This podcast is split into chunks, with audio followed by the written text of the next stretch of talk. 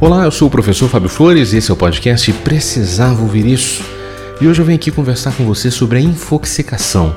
Você sabe o que é infoxicação? É a intoxicação por excesso de informação. Quer saber como a infoxicação pode estar destruindo a sua saúde mental? Então fica comigo que eu te conto nesse episódio. Música!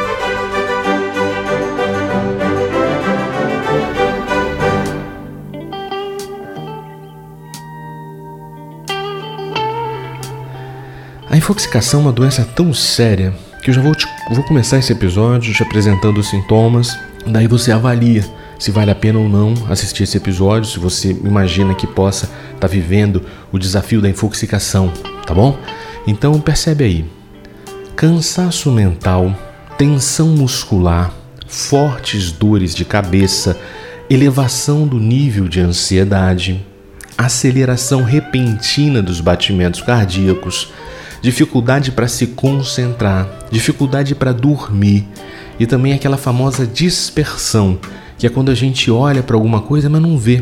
Sabe, você não consegue se concentrar naquilo que você está vendo, não, não, identifica, fica olhando para o nada e, e fica no nada, né? Vamos colocar assim. Já aconteceu contigo um ou mais desses sintomas? Se aconteceu, é bom você dedicar muita atenção para esse episódio para você saber como diminuir ou como eliminar o risco de viver essa infoxicação, que é praticamente uma doença dos tempos atuais, é? Para falar sobre a infoxicação, eu preciso voltar no tempo, mais especificamente voltar no meu tempo, porque eu fui criança e adolescente lá na década de 80. Naquela época era bem mais fácil se manter informado. É, digo não apenas naquela época, eu acho que até o final da década de 90, início dos anos 2000, bem iníciozinho, era muito mais fácil. Por que, que eu digo isso? Porque era como se o Brasil inteiro estivesse lendo a mesma página do livro. Como assim, Fábio? É que existiam menos fontes de informação. E algumas dessas poucas fontes de informação, elas tinham uma audiência muito grande. Então, os assuntos eles giravam em torno de poucos programas de TV, de jornais e de revistas daquele momento, né? Se você assistisse, por exemplo, o Jornal Nacional, lesse a revista Veja e um jornal da sua cidade, você já estava bem formado para conversar com praticamente qualquer pessoa. Porque os assuntos das ruas, das barbearias, no trabalho, nos botecos, eles eram pautados por poucos jornalistas e por poucos veículos de informação. Com a popularização da internet, a mídia tradicional ela se viu uma concorrência, uma concorrência assim muito grande, sabe? Uma concorrência de atenção com o cidadão comum. Porque esse cidadão comum, ele também decidiu emitir a opinião dele.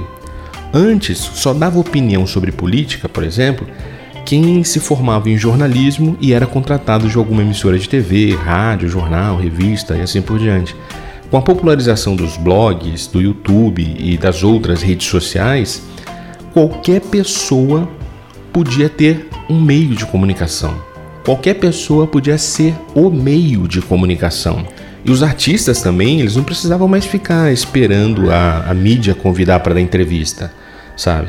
É, ia lançar um, um, um, CD, ia lançar uma música, um livro, um filme, uma exposição, uma peça de teatro, seja lá o que for, ele não precisava mais esperar a mídia para dar entrevista e falar sobre isso, porque cada artista começou a fazer das suas redes sociais as suas próprias mídias.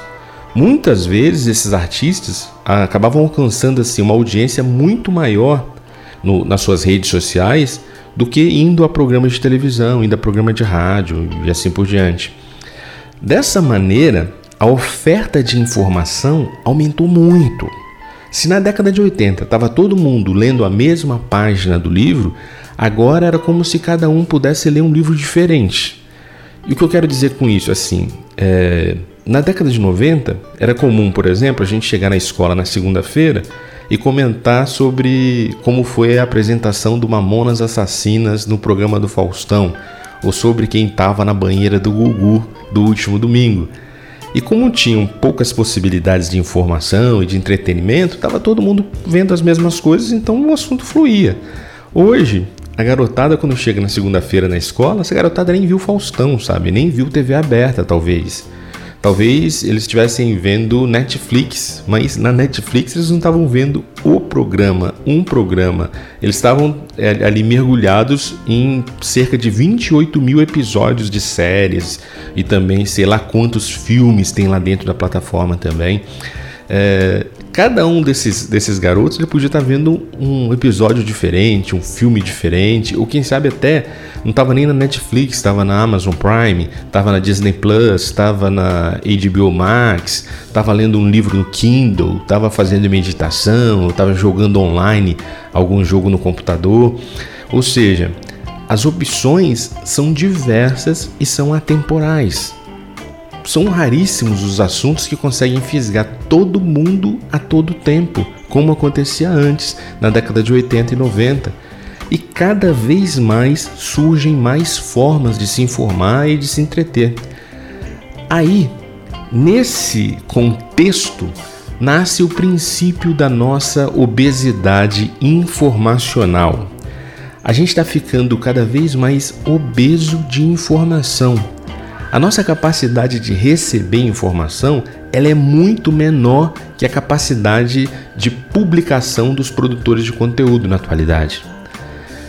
Esse descompasso entre o volume de informações e a nossa capacidade de leitura e compreensão fez nascer um fenômeno chamado FOMO.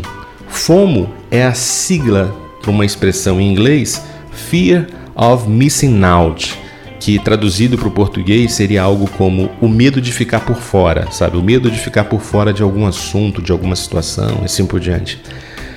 Isso é uma espécie de desespero para se manter atualizado sobre tudo o que está acontecendo. É acreditar que precisa conferir todo instante as redes sociais para saber sobre o que as pessoas estão falando, o que estão fazendo e assim e, e, e, por aí vai, né? É como se como disse certa vez o Raul Seixas, né? É, ter aquela velha opinião formada sobre tudo. A pessoa acredita que precisa ter opinião sobre tudo. Então ela vai mergulhar cada vez mais nesse universo informacional. Essa vontade de sempre querer saber tudo que está acontecendo faz a gente mergulhar com mais intensidade nos nossos celulares. E quanto mais a gente mergulha neles, mais eles se sentem autorizados para governar a nossa atenção. Olha que loucura eu vou te falar. Uma pessoa que tem cerca de 3 mil seguidores em três grandes redes sociais, tipo mil seguidores no Facebook, mil seguidores no Instagram, mil seguidores no Twitter, por exemplo, é, se essa pessoa tiver aproximadamente uns 300 contatos no WhatsApp, é possível que essa pessoa receba aproximadamente 900 notificações no celular. É como se 900 vezes alguém cutucasse seu braço e te dissesse o seguinte: Ei, ei, eu preciso te falar uma coisa. Para o que você está fazendo agora e dá uma olhadinha aqui. Eu não sei você, mas eu odeio gente que fica me interrompendo toda hora.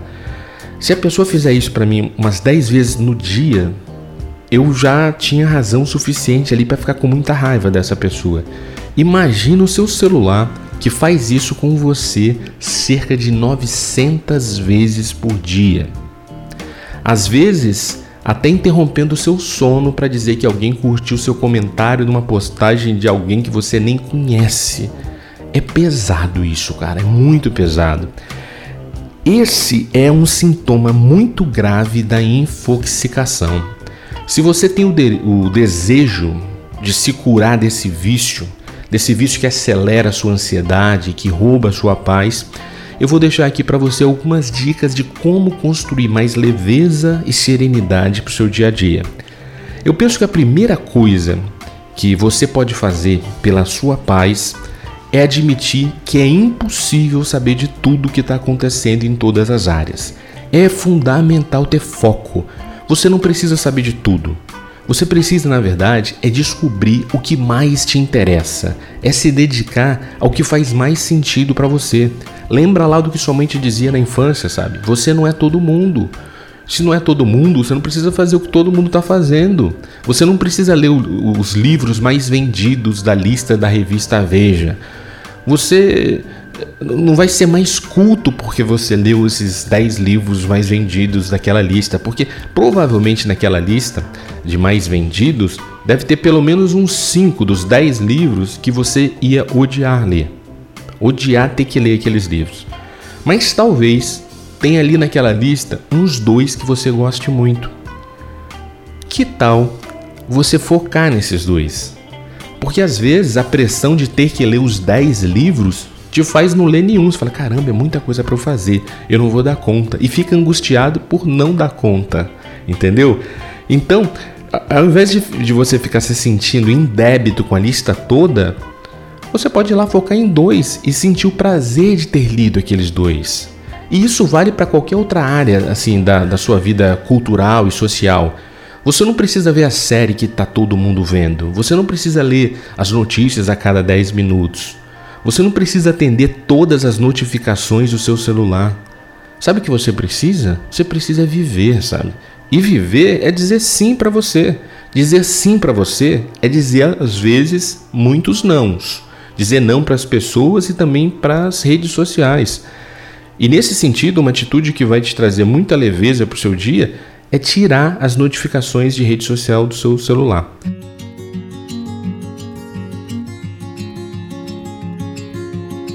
Eu desativei todas, todas as notificações de redes sociais do meu celular.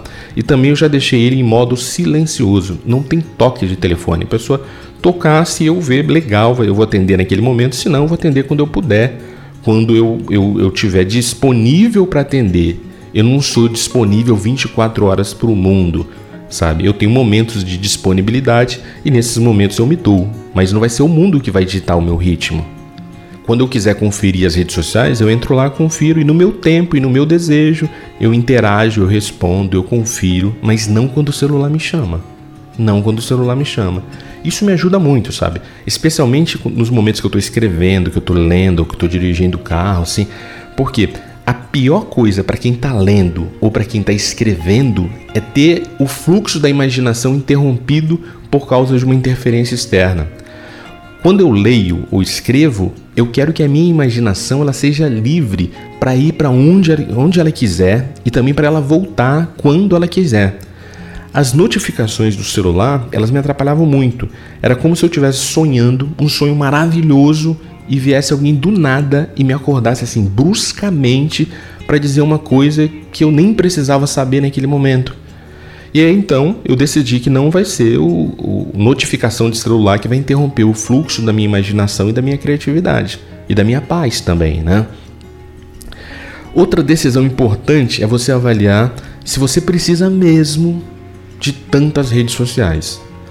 Você já se fez essa pergunta? Porque todo dia surge uma nova rede social e algumas dessas redes acabam se transformando na modinha do momento.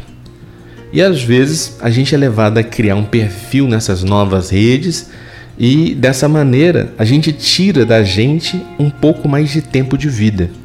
Um pouco mais de tempo de vida que a gente poderia estar convivendo com a gente, a gente está lá para poder conferir como é que está acontecendo nessa rede social, o que, que se, se, se o perfil está engrenando, se não está, se as pessoas estão interagindo, o que, que elas estão publicando.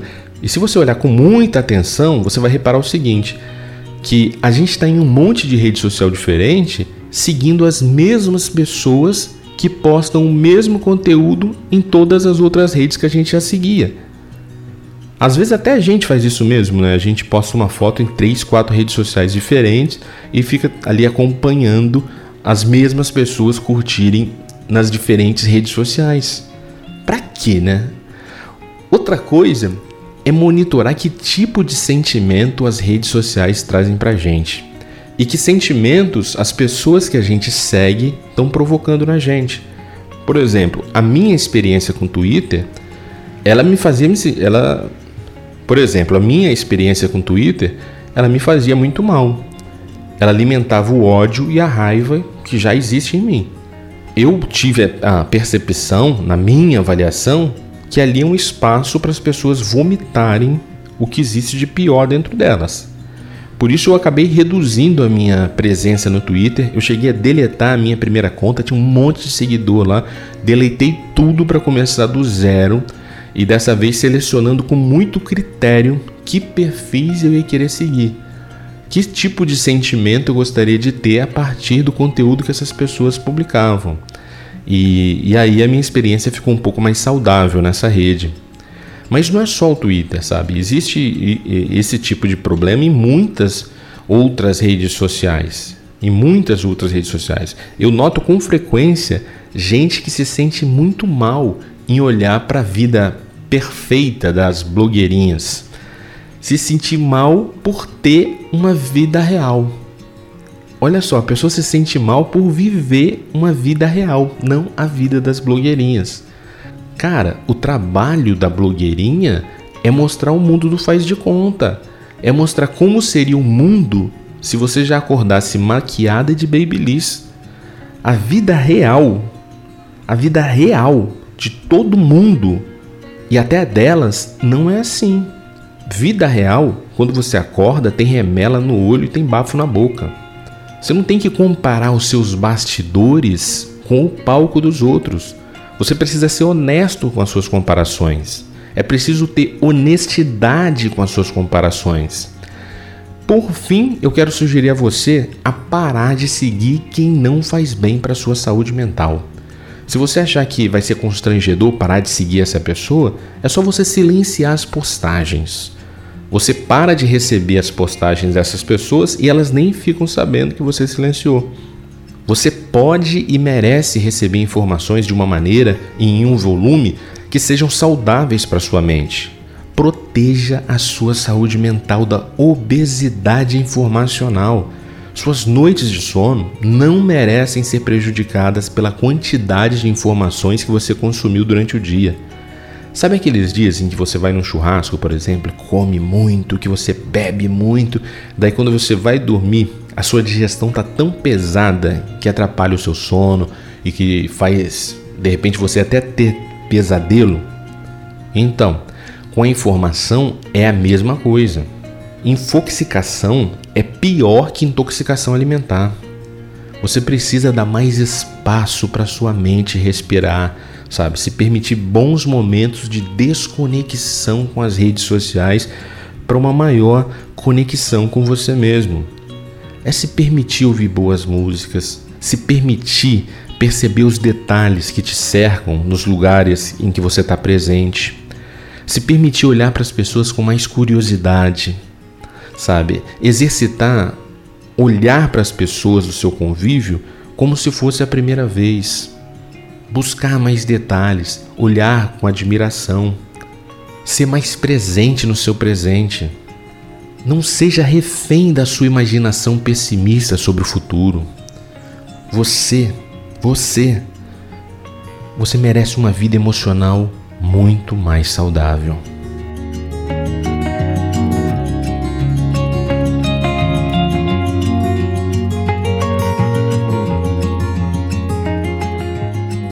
Eu sou o professor Fábio Flores e esse foi o episódio sobre infoxicação. Eu quero te agradecer muito por você ter ouvido até aqui. Obrigadão mesmo porque você me presenteou com a sua atenção e eu tenho muita gratidão por isso. Se você quiser ter acesso a mais conteúdos meus, é só procurar no Instagram. Você procura lá por arroba ou Fábio Flores.